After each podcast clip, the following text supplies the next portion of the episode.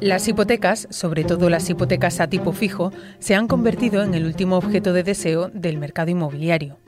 Seguro que muchos y muchas de quienes nos escucháis estáis en plena búsqueda de un crédito con las mejores condiciones posibles antes de que el Euribor siga escalando o antes de que los bancos empeoren las condiciones. Por eso hoy queremos fijar el foco en algunas cuestiones y dudas que pueden surgiros en ese proceso de buscar un préstamo para vuestra futura vivienda o mejorar las condiciones del que ya tenéis. Soy María Hernández y estás escuchando el podcast de economía del diario El Mundo.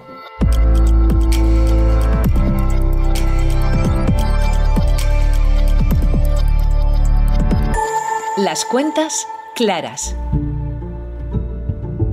Con las subidas de tipos del Banco Central Europeo, muchos analistas sitúan el Euribor en el entorno del 3% al cierre de este año. Y eso podría suponer un encarecimiento de las cuotas superior al 30% en las próximas revisiones. De hipotecas y de lo que puede ocurrir en los próximos meses, quiero hablar con José Luis Jiménez, responsable de hipotecas de Hausel. Lo primero que le pregunto es si está complicado ahora mismo el mercado para las personas que quieren conseguir una hipoteca? Cada vez están siendo mucho más restrictivos de cara a la concesión del riesgo. Y las entidades bancarias, con las subidas, lo que quieren asegurarse que, bueno, que la gente realmente a, futuro sean capaces de poder asumir esta, bueno, pues la tipología económica que tenemos actualmente. Bueno, el ritmo de subidas que llevamos, pues lógicamente la gente no quiere meterse realmente sea concesionario de una hipoteca, que realmente tenga la facultad y la potestad en la entidad de que si tú mereces una hipoteca, a posteriori tengan la posibilidad de poderla pagar. Nos encontramos en la escritura, es mucho más restrictivo todo, lo hemos empezado a ver desde marzo. Yo creo también, José Luis, que hay dos preguntas que los posibles compradores tienen ahora encima de la mesa. Em, me arriesgo con, con, la primera de ellas y es eh, bueno que mucha gente se plantea si es mejor comprar ahora o esperar un poco confiando en que los precios puedan bajar o las condiciones puedan mejorar dentro de unos meses? Realmente la vivienda yo siempre considero que es acertado comprar ahora principalmente porque aunque no está previsto que haya una subida muy muy acusada, sí que es cierto que la estimación que hay es de más o menos un 10% aproximadamente, pero sí que es cierto que lo que podamos entre comillas beneficiarnos por esa bajada de la vivienda, que obviamente es de manera muy macro, ese 10%, aunque afectarán diferentes zonas, lo que podamos ahorrarnos en ese sentido la posible bajada de la vivienda, lo vamos a repercutir considerablemente con el importe de la solicitud de financiación que vayamos a hacer. Es decir, yo no sé hasta qué punto es ventajoso esperar o la teoría de, bueno, voy a esperar a que la vivienda baje, pero realmente los intereses no tienen, no hay ningún tipo de previsión de que bajen, sino lo estamos viendo todo lo contrario. ¿Y vosotros en Hausel habéis eh, notado algún cambio en la demanda? No sé si habéis notado que se haya frenado en los últimos meses o en las últimas semanas, si ha ocurrido lo contrario. Hemos tenido más eh, subida de solicitudes de consultas de viabilidad, pero sí que es cierto que alguna persona de las que nos entran en nuestro día a día tiene ese perfil conservador de que prefiere esperar un poco al año siguiente y ver un, más menos por dónde puede estar moviéndose el mercado y tomar una decisión y otras personas directamente lo que quieren es eh, cuanto antes comprar y beneficiarse los bueno los productos o las ofertas que a día de hoy tienen algunas entidades bancarias en las hipotecas fijas son cada vez menos María. Ya lo ves cada día en el mercado poquitas ofertas tenemos por debajo de, del 4,5 o el 5 incluso, que es donde están yendo la mayoría de entidades. La segunda pregunta de la que hablaba antes, eh, eh, que se puede hacer o que se está haciendo a buen seguro eh, alguien que se plantee comprar vivienda, parte de la idea de que una persona ya ha decidido que sí, que quiere comprar vivienda y que va a pedir una hipoteca. En ese caso, ¿qué tipo de interés conviene más? ¿Una hipoteca a tipo fijo o una hipoteca a tipo variable? Ahora mismo, en la previsión que hace el Oribor está apuntando, obviamente no es que toque un techo a un corto plazo. Obviamente la oferta hipotecaria se ha dado la vuelta, pero miraban las ofertas a tipo variable en este caso para rentabilizar el Euribor, encareciendo las hipotecas a tipo fijo. Y la oferta media que comercializábamos hasta hace unos meses pasamos de un 2.15, 2.20 a un 3.5, es decir, se han encarecido casi un 60% por ejemplo, CaixaBank o Avanza son las entidades que en este caso sí que han encarecido de alguna manera sus hipotecas fijas en las últimas semanas, acercándolas al 5. Incluso muchas de ellas han decidido por no comercializar las hipotecas a tipo, a tipo fijo porque no son rentables para la entidad.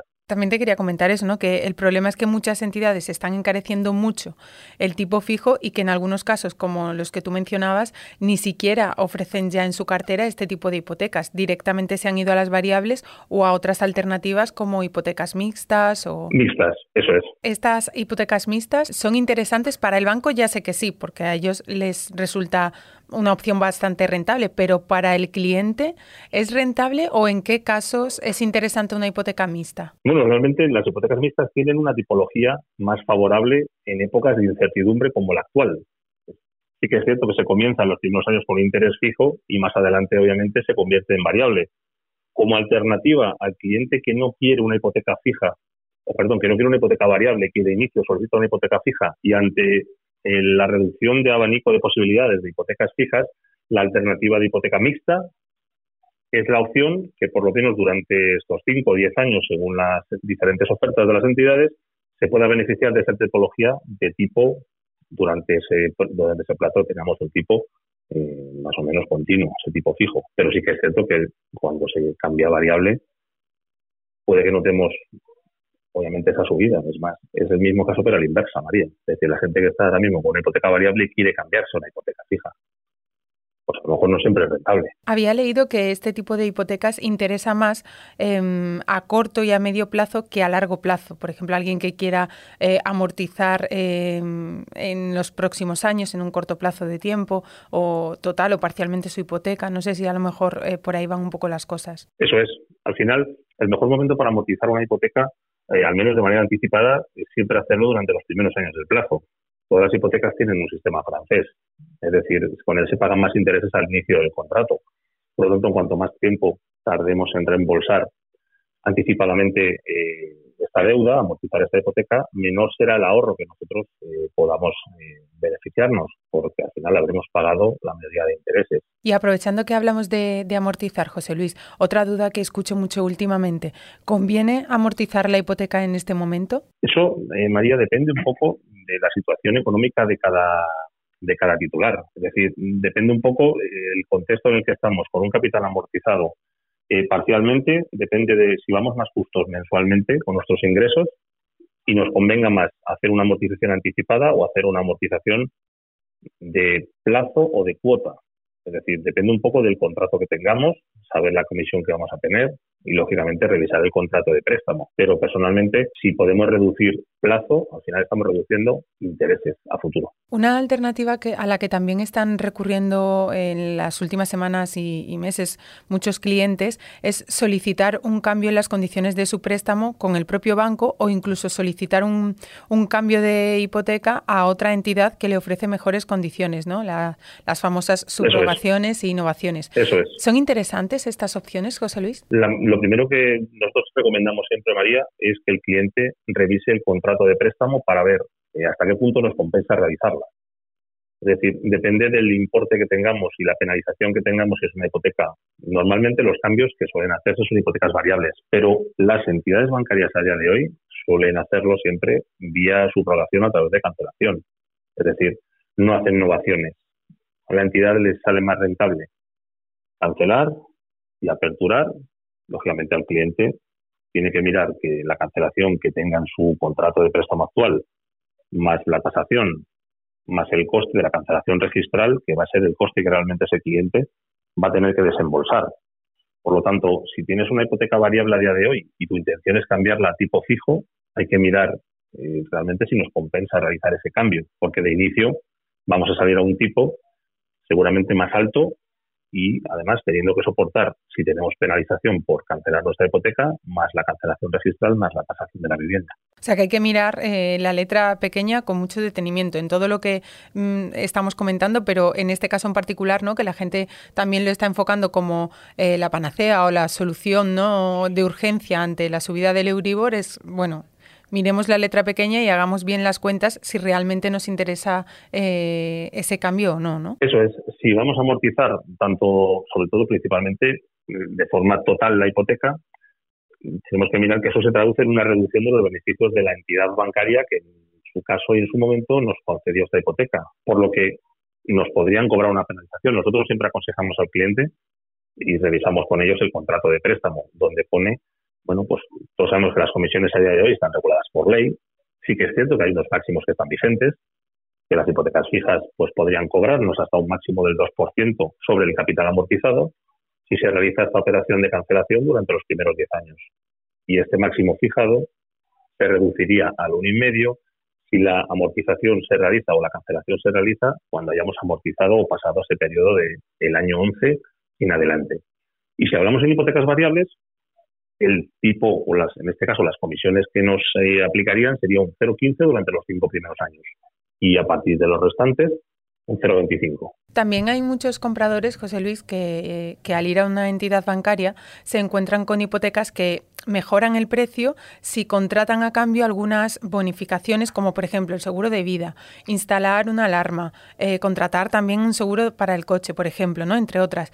¿Compensan esas bonificaciones o en qué casos compensan? Nosotros siempre lo que hacemos es recomendar al cliente y ver, como tú bien has dicho, María, la letra pequeña decir, algunas entidades financieras bonifican el tipo de interés aplicable en cada periodo de revisión y sí que es cierto que la vinculación o los productos asociados que nos puedan de alguna manera nos exijan contratar durante el ejercicio anterior, nosotros recomendamos que al menos el, el primer año lo miremos. Pero sí que es cierto que muchas veces cuando empezamos a mirar la letra pequeña y separamos, como bien dices, los productos asociados, vida, hogar, alarma, como es en este caso, lógicamente el cliente ese dato no lo tiene y muchas veces no compensa tanto irse a ese TIN, sino realmente ver el coste que te genera ese producto asociado durante toda la vida del préstamo. Y ahí es donde vemos realmente la ventaja que tiene, obviamente, para la entidad el contratar algunos productos, pero la contraprestación o la subida que tú puedes tener en tu hipoteca por no contratarlo muchas veces compensa no contratarlo con la entidad. Sí, que a veces nos, nos desviamos un poco o nos dejamos seducir ¿no? por esa rebaja, pero si hacemos las cuentas a la larga, eh, salimos, no nos sale tan favorable, ¿no? La cuenta no es tan favorable para, para el consumidor, para el comprador de la vivienda. Exacto. Al final oh, es, es evidente. Son los bancos, al final las entidades bancarias, si quieres un producto, la contraprestación es contratar otro.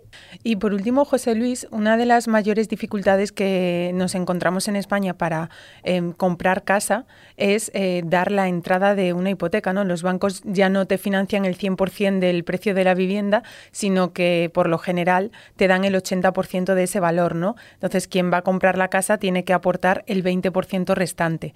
Em, ¿Hay excepciones a eso? Vosotros en, en Hausel creo que em, mencionáis alguna, ¿no? De cómo podemos recibir una financiación por encima del 80%.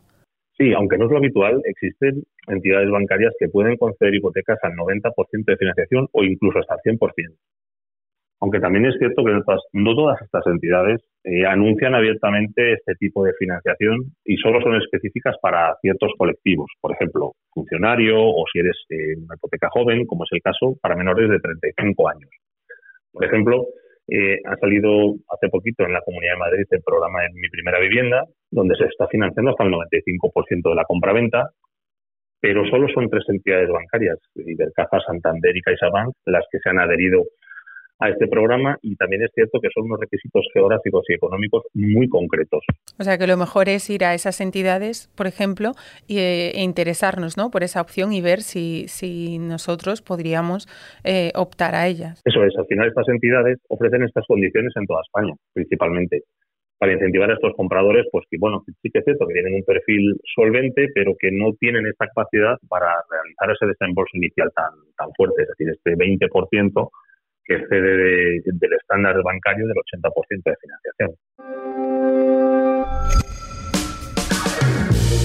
Hasta aquí el episodio de esta semana. Ya sabes que puedes seguir toda la actualidad sobre hipotecas, sobre economía y sobre información general en El Mundo, elmundo.es y nuestras redes sociales. Daniel Icedín se ha encargado del montaje y nosotros volvemos el lunes. Gracias por escucharnos.